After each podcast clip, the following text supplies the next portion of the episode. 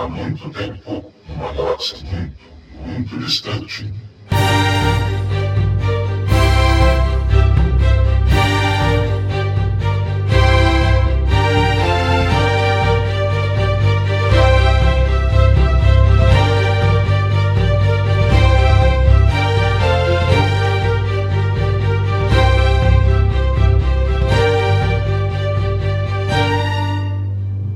Dia, boa tarde, boa noite, bem-vindos ao décimo episódio do Sozinho em Arthur. Primeiramente, se você não escuta no Spotify, pode pular mais ou menos um minuto, porque eu preciso me desculpar com o pessoal do Spotify. O episódio 9 que eu tive que dividir, que foi dividido entre 9A e 9B na maioria das plataformas, com exceção do SoundCloud, acabou não aparecendo no dia correto no Spotify. O episódio saiu dia 19 de fevereiro. Foi um episódio muito legal que eu chamei o Marcelo e o Sharp, que são da equipe do Jedi Center, e a gente discutiu por duas horas vários assuntos sobre a saga, praticamente todos os assuntos que estavam em alta mais ou menos um mês atrás. E o que aconteceu foi que deu algum problema no algoritmo da, do Spotify para reconhecer os novos episódios e eu fiquei mais de duas semanas discutindo com a equipe de suporte do Spotify porque o Spotify não dá uma ferramenta, infelizmente, para os podcasters de forçar o algoritmo a reler o feed. Tanto o Google Podcasts, que você pode usar no Android e que é de graça e, na verdade, ele faz parte do aplicativo do Google, então você não está instalando nada muito a mais, acho que é 8, 10 megas a mais. E o aplicativo de podcasts do iTunes, eles dão para os podcasters ferramentas de eu forçar o sistema deles a reler o meu arquivo de feed. E o Spotify não faz isso, eu tenho que mandar um e-mail para o suporte do Spotify e esperar a boa vontade alheia. E aí o que aconteceu foi que depois de duas semanas quase saiu o episódio 9B, mas estava faltando o 9A, e agora está tudo correto. Mas eu peço desculpas para o pessoal que escuta o podcast no Spotify. espero que desculpas aceitas. Se não foram aceitas, eu não tenho muito o que fazer. Mas hoje a gente vai falar um pouco do episódio 9.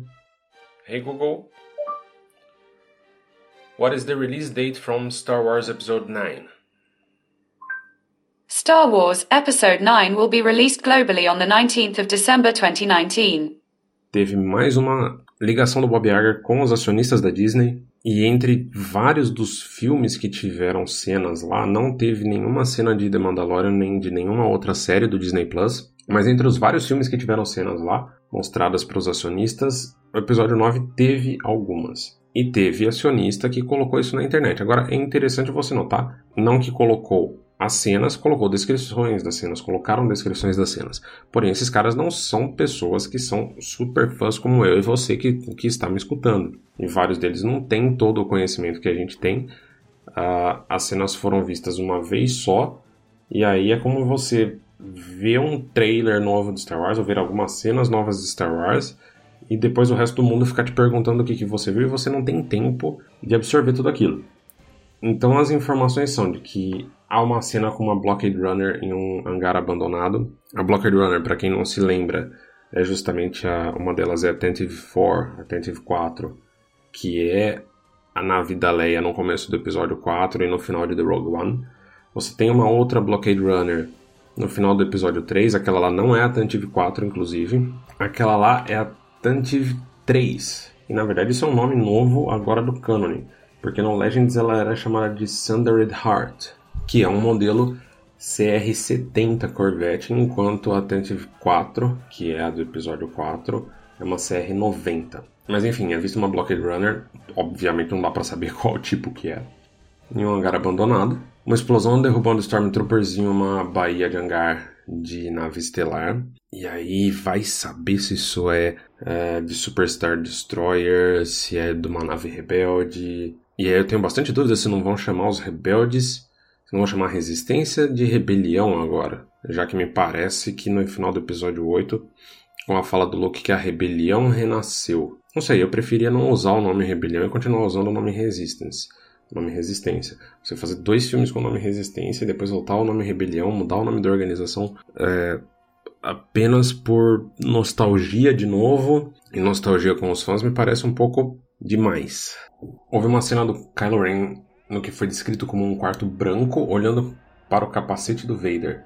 algumas outras pessoas que estiveram nessa reunião que não eram o Scott Ladewig, Scott Ladewig, Ladewig, vai saber como é que fala o nome dessa criatura, mas esse cara que soltou as primeiras informações, ele é um profissional de IT que não tem nada a ver com mídia e nada a ver com nenhum site de Star Wars diretamente. Ele descreveu inicialmente uma cena com o Kylo Ren em um quarto branco olhando para o capacete do Vader. Existem algumas outras descrições na internet que falam que a cena tem o Kylo Ren abrindo uma caixa onde está o capacete do Vader dentro. O pessoal do Resistance Broadcast, que é um podcast americano de Star Wars, estava falando se essa não podia ser uma imagem que estivesse uh, sendo tocada invertida, que foi algo que aconteceu em trailer do episódio 8, que ao invés de do Kylo Ren estar no filme abrindo a caixa para pegar o capacete do Vader, ele estaria fechando a caixa para guardar o capacete do Vader. Lembrando que a evolução do personagem, gostando ou não do episódio 8, a evolução do personagem é você ter um cara no episódio 7 que é um fanboy do Darth Vader e que a partir do episódio 8 ele foi zoado, ele foi realmente zoado pelo Snoke por ser fanboy do Vader. E a impressão que se tem ao final do, do episódio 8 é que ele deixou esse passado para trás, como ele mesmo fala. Kill it if you have to. Mate se você precisar. A hora de deixar o passado para trás. Então, independente de qual fosse a ideia original do J.J. Abrams, e eu tenho hoje talvez bastante. É, não certeza, mas eu tenho muita impressão de que o episódio 8 não seguiu muito a ideia original do J.J. Abrams, apesar dele puxar, de ser é, documentado que ele puxa muito das ideias originais do George Lucas, do que seria o episódio 7 do George Lucas. Mas enfim, o fato é que independente da ideia original do J.J. Abrams, de que muito provavelmente Kylo seria um fanboy talvez pela trilogia inteira, o fato é que o personagem cresceu. Talvez, na minha opinião, dependendo da execução, obviamente olhando antes, se ele ser simplesmente um fanboy do Vader, vai ficar bastante estranho. Vai ficar vai ser talvez um desserviço ao personagem, independente do que eu ache hoje de Os Últimos Jedi. Então a fala é que o Kylo estava em um quarto branco, olhando para ou abrindo essa caixa para olhar o capacete do Vader. O Scott, como eu já disse, ele não está ligado ao universo de Star Wars tanto quanto a gente, quanto eu e você.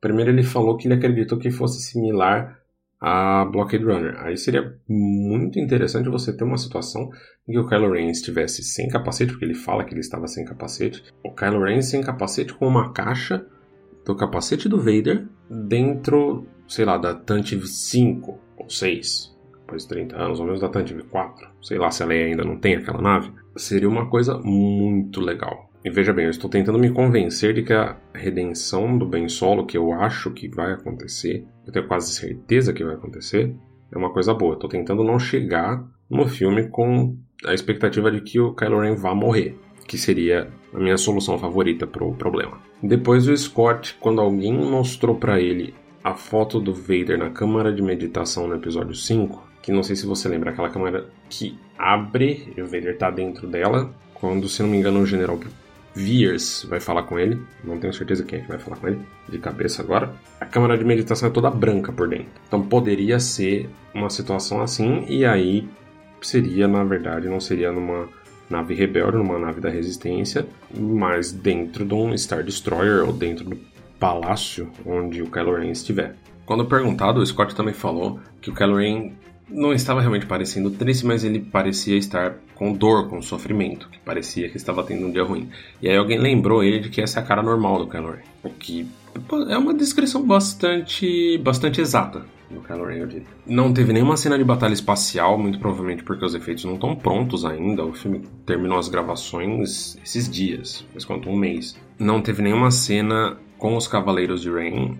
E se os Cavaleiros de Rain aparecerem o que eu acho que vai acontecer e o que eu espero que aconteça. Muito provavelmente só em trailer mais pra frente, ou talvez nem isso. Talvez seja uma surpresa, vai depender muito do papel deles, mas eu não acho que a Disney ia jogar isso pra uma reunião de acionistas. Não faz muito sentido na minha cabeça jogar esse tipo de coisa pra uma reunião de acionistas. O acionista tá lá para falar de. para escutar de negócios, para ver as propriedades e você colocar os Cavaleiros de, de Rain um clipe para acionistas, tem que colocar realmente as pessoas que fazem, que são a cara do produto, que são, no caso, o Kylo Ren, a Rey, o Finn, o Paul, A Rey, o Finn e o Paul e uma quarta pessoa aparecem no cockpit da Falcon, da, da Falcon, meu Deus, da Falcon ficou foda. Essa quarta pessoa não consegui encontrar ninguém que tivesse essa informação de quem fosse essa quarta pessoa. Há também uma cena da Rey andando por um mercado, porque pareceu ser um mercado com vários alienígenas, e um clipe de behind the scenes da Daisy Ridley fazendo cenas uh, com arame, pulando, girando e dando uma cambalhota no ar com sabre de luz. E na verdade essa foi a informação que mais me deixou animado. E por que isso me deixou animado? Porque se tem uma coisa que eu sinto falta nesses quatro filmes, é uma batalha de sabre de luz tipo prequels. Pode falar o que quiser das prequels, elas têm vários. As prequels têm vários defeitos, mas as batalhas de sabre de luz não são. Elas são muito boas, elas mostram os Jedi no pico da sua habilidade e o mais próximo que a gente tem disso acaba sendo a cena do Vader em Rogue One, que na verdade assim, não tem nada demais no que ele faz em termos de acrobacias, esse tipo de coisa, e nem faz parte do estilo de luta do Vader. E assim como o episódio 7 e o episódio 8, não faz sentido você ter o Kylo Ren e a Rey extremamente habilidosos com o sabre de luz. Principalmente a Rey, ela não pode ser extremamente habilidosa com o sabre de luz. Mas há um. Você ter agora, depois, a Rey supostamente bem mais treinada, eu gostaria de ver ela fazer alguma coisa mais nível Ewan McGregor e, e Hayden Christensen. Eu, não dá para querer que ela faça alguma coisa nível Ray Park, que fez Darth Maul, mas você querer que ela faça alguma coisa no nível do Obi-Wan e do Anakin já seria, acho que uma coisa bastante possível agora no episódio 9. Perguntaram do cabelo dela pro Scott, ele falou que parece o mesmo do filme anterior pelas fotos que a gente viu, parece na verdade o cabelo dela do episódio 7, mas não sei muito que diferença faz isso nesse exato momento. E para terminar, havia uma cena em que o Lando aparece, mas não tem nenhuma descrição dessa cena nem de como o Lando estava. Hello. I'm the Doctor. E ainda dentro das notícias do episódio 9, o Matt Smith, que você pode conhecer ou como o 11º Doutor de Doctor Who, ou como o príncipe Philip de The Crown falou que não estará no episódio 9. E uma coisa que eu já devo ter falado em algum dos episódios do podcast é: ele nunca foi confirmado oficialmente pela Lucasfilm e ou pela Disney. Nem ele falou que estava. A Variety, que é uma revista que é um site muito grande nos Estados Unidos e que normalmente é uma fonte muito boa de informações, falou lá no final de agosto do ano passado de que o Matt Smith teria um papel importante no episódio 9. E aí, o Los Angeles Times estava fazendo essa semana uma entrevista com ele, agora no dia 7 de março, sobre toda a carreira dele, sobre toda a vida dele. E a única frase sobre Star Wars foi: Até onde eu saiba, eu definitivamente não estou. Quando ele perguntou, quando ele foi perguntado se ele estará no filme. Agora tem várias maneiras de você olhar para isso. A primeira é, ele realmente tem um papel importante que os boatos estavam falando que fosse o jovem Palpatine, o que para mim não faz o menor sentido. Você acabou de ter o lançamento do filme da Capitã Marvel com Nick Fury, o filme inteiro sendo rejuvenescido digitalmente, então para fazer o Palpatine era mais fácil, sendo inclusive o mesmo estúdio, com um orçamento gigantesco. Trazer o Ian McMahon, vocês entenderam? Eu espero que vocês tenham entendido. E usar a mesma técnica nele do que você trazer um, um outro ator. Mas enfim, ele pode realmente ter um papel importante e estar negando por questões de marketing, questões de J.J. Abrams e tudo mais. Ou pode ser realmente que a Variety estava, talvez eles estivessem conversando, estivessem quase fechando e não tenha dado certo. Porque você não teve nenhum vazamento, a gente não teve nenhum vazamento até agora que tivesse o Matt Smith em alguma foto. Tudo bem que também não teve nenhum vazamento até agora que desse para ter alguma conclusão sobre como vai ser o sabre de luz da Rey, entendeu? CB-23. What system was that? Mas agora vamos falar da Resistência, ou de Star Wars Resistance, a série que passa no Disney XD tanto no Brasil quanto nos Estados Unidos.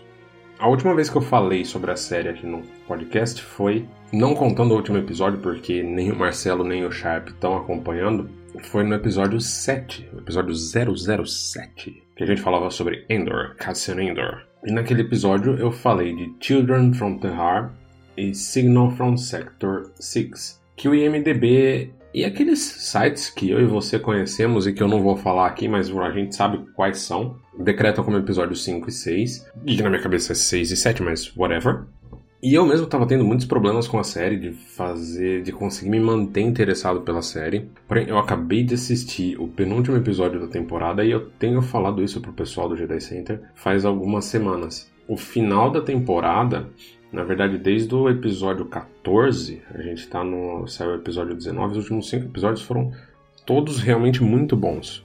Não muito bom nível The Clone Wars, ou não muito bom nível Twilight of the Apprentice, em Rebels, que é o episódio da Sokka lutando contra o Vader e descobrindo que o Vader é o Anakin. Mas eu acho que todo mundo deveria assistir a partir do episódio 14 da primeira temporada de Resistance, que se chama The First Order Occupation.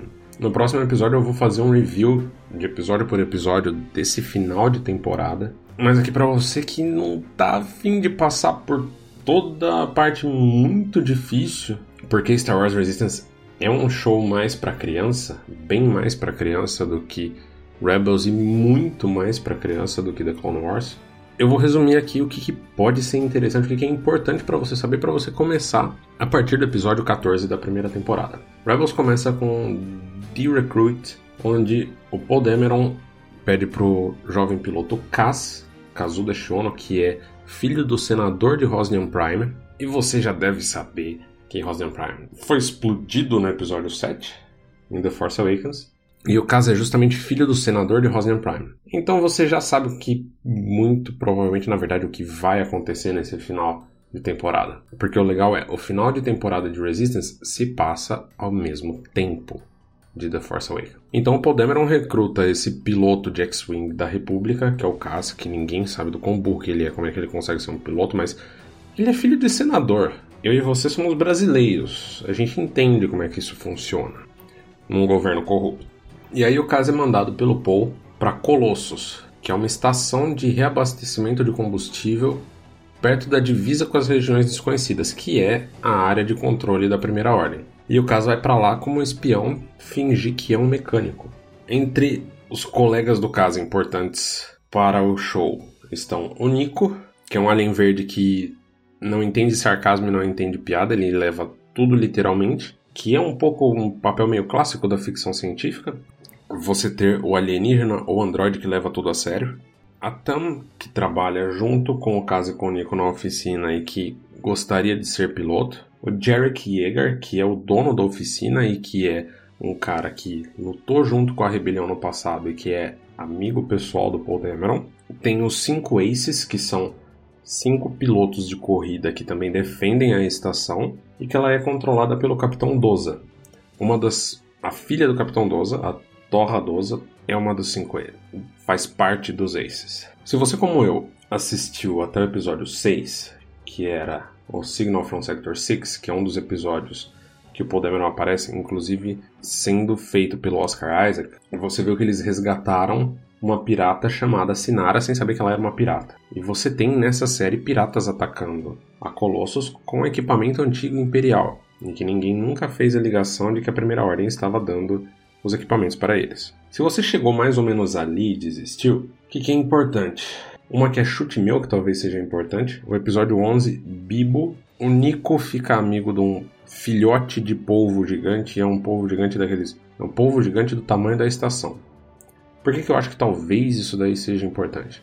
Porque você já teve em The Clone Wars, em Rebels, animais que no episódio parecia ser só um episódio tipo, tipo Free Willy ou Marley e eu, e no final eles voltavam para ajudar de alguma maneira. Então é interessante você saber que existe essa amizade do Nico com o povo, mas o episódio você não precisa assistir. E o episódio 13, que é o The Doza Dilemma, que é justamente antes da, do episódio que eu tô falando para vocês começarem, que é o 14, The First Order Occupation, os piratas, a manda da Primeira Ordem, acabam resgatando, acabam sequestrando a Torradosa e a Primeira Ordem acaba aparecendo como salvadora, trazendo a Torradosa de volta para o Capitão Doza, que é um ex-imperial, e provando, em teoria, mostrando para o Doza que os aces dele não são suficientes para lidar com os piratas. E é a partir daí que começa a ocupação da Primeira Ordem. Eles fazem uma oferta prudosa de fazer a segurança da estação. E aí é tudo que você precisa saber para começar a partir do episódio 14, The First Order Occupation. Depois vem o 15, The New Trooper. 16, The Core Problem. O 16 é muito bom para quem quer entender a Starkiller Base. 17, The Disappear, dos desaparecidos. E finalmente o 18, que é Descent. O 19, que eu acabei de assistir hoje, No Escape, sem escapada, sem escapar. No Escape, parte 1. E na semana que vem, No Escape, parte 2. Hey Cortana, me conte uma curiosidade sobre Star Wars. O desenho original da nave Millennium Falcon se assemelhava muito a um hambúrguer com uma azeitona cravada no meio. E aí, para acabar os assuntos de Star Wars da semana, a gente tá num momento muito quieto desse tipo de coisa, visto que falta um mês para o início da Star Wars Celebration, pouco menos de um mês quando, quando esse episódio sair. Mark Hamill continua reclamando das decisões criativas das sequels. Ele não tem reclamado só do episódio 8, ele tem reclamado do episódio 7 também. Ele deu uma entrevista ao Den of Geek falando sobre a experiência dele de gravar Nightfall, a segunda temporada de Nightfall, onde ele faz um cavaleiro templário chamado Talos. E aí ele começou falando das semelhanças superficiais entre o Talos e o Luke Skywalker que atraíram alguns comentários online que ele mesmo não tinha percebido. Sobre essa semelhança entre os personagens, ele falou: Isso nem sequer me ocorreu até que eu disse sim. Então todo mundo na internet estava dizendo: Ó, oh, ele está fazendo um cavaleiro novamente. Então, obviamente, o George Lucas teve tantas influências e certamente os cavaleiros eram algo que ele modelou seus personagens. E certamente os cavaleiros eram algo sobre o que ele modelou seus personagens depois. Quando li pela primeira vez o roteiro de Guerra nas Estrelas, pensei: oh meu Deus, isso é como um filme de Velho Oeste, da Segunda Guerra Mundial, é um filme de pirata.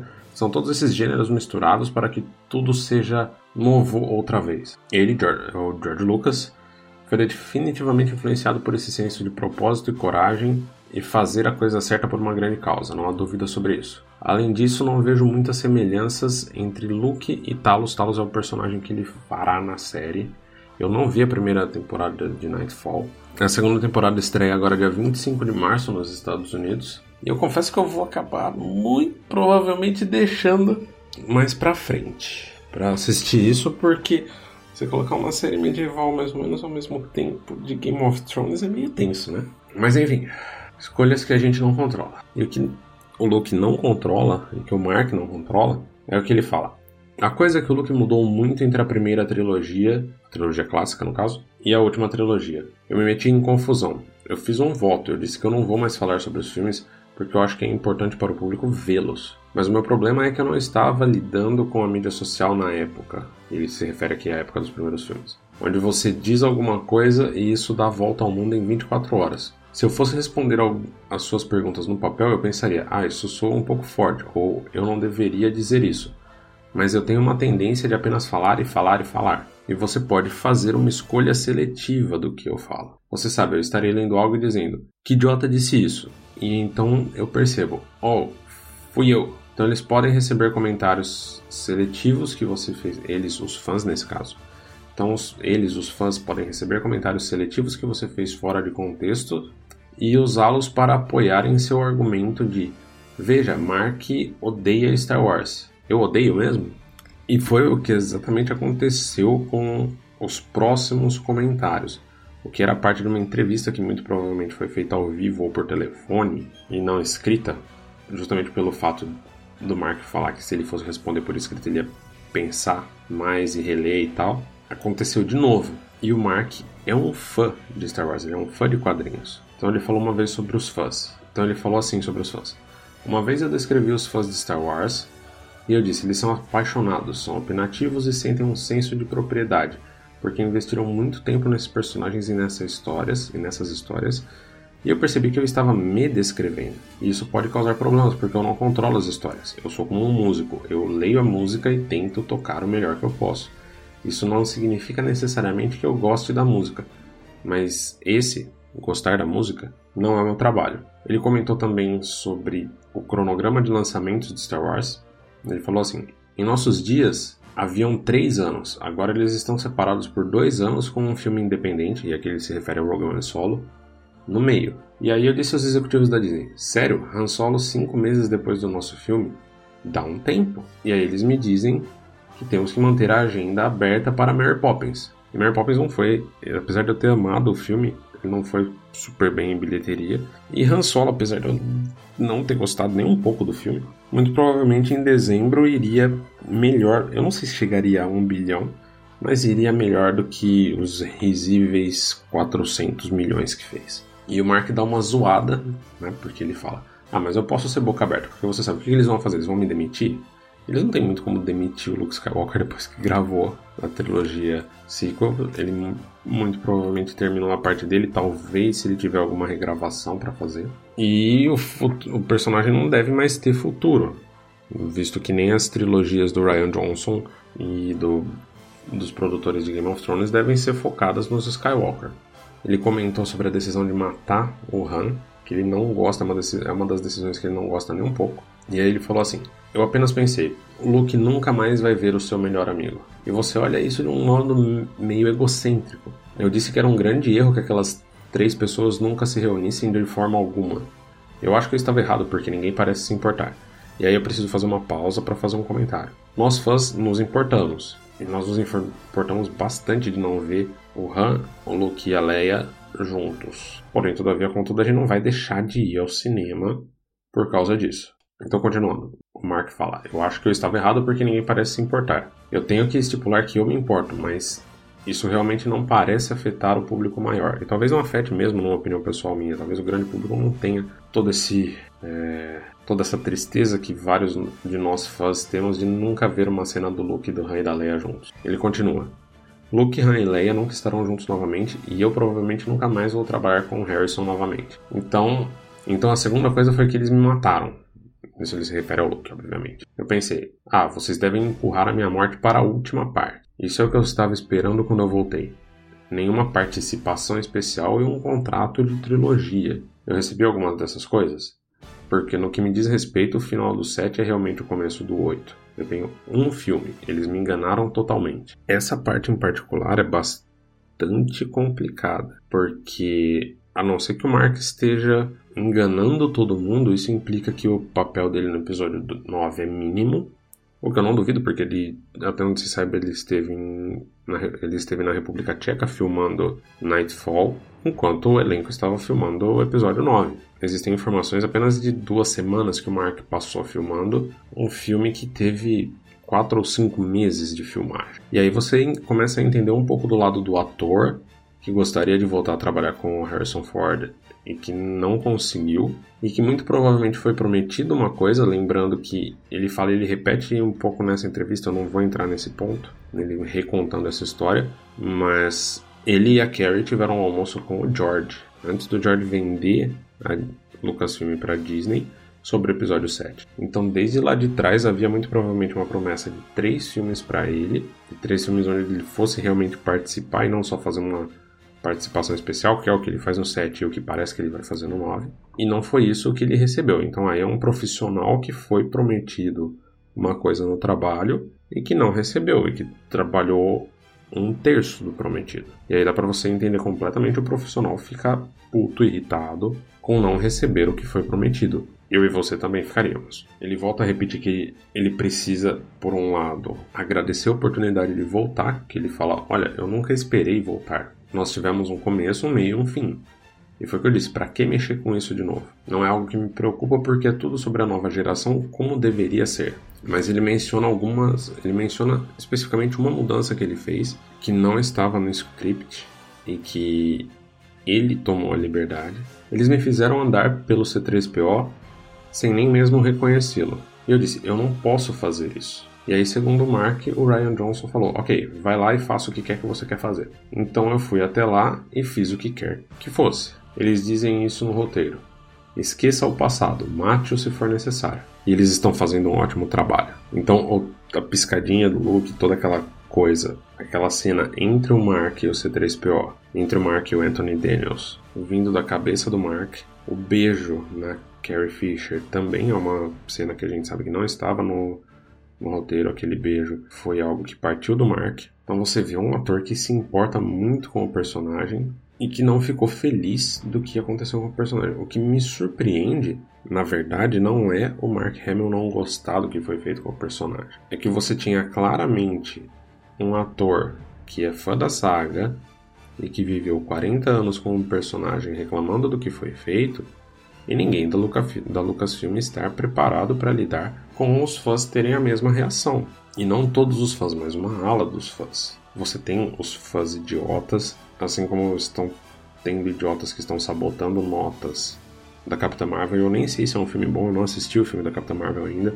mas você realmente tem gente sabotando notas no IMDb e no Rotten Tomatoes. Mas será que é sério mesmo que ninguém na Lucasfilm parou para pensar, porra, o Mark não gostou disso aqui, o Mark tá reclamando. Será que a gente não tem que se, se preparar para ter uma ala dos fãs que vão ter a mesma reação? Por outro lado, você pode parar e pensar, pô, já tá na hora do Mark parar de reclamar disso em público, porque não ajuda. Realmente não ajuda. Eu consigo entender toda a frustração dele, eu tenho uma parte dessas frustrações, mas é aquela coisa, né? Don't feed the trolls. E aí eu deixo você, ouvinte, com a opção de dar a sua opinião no perfil do G10 Center do Facebook, no perfil do G10 Center no Twitter e no perfil do G10 Center do Instagram. Todos eles são ou arroba G10 Center ou barra G10 Center. Ou me mandar um e-mail se você quiser no jair.g10center.com.br. Antes de terminar, eu quero apresentar para vocês o site Big Rock and Roll,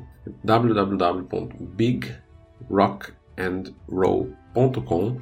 É um site brasileiro onde eu cubro alguns shows lá como repórter aqui em Acto. Se você quiser saber onde é Acto, só descobrir onde são os shows que eu cubro lá.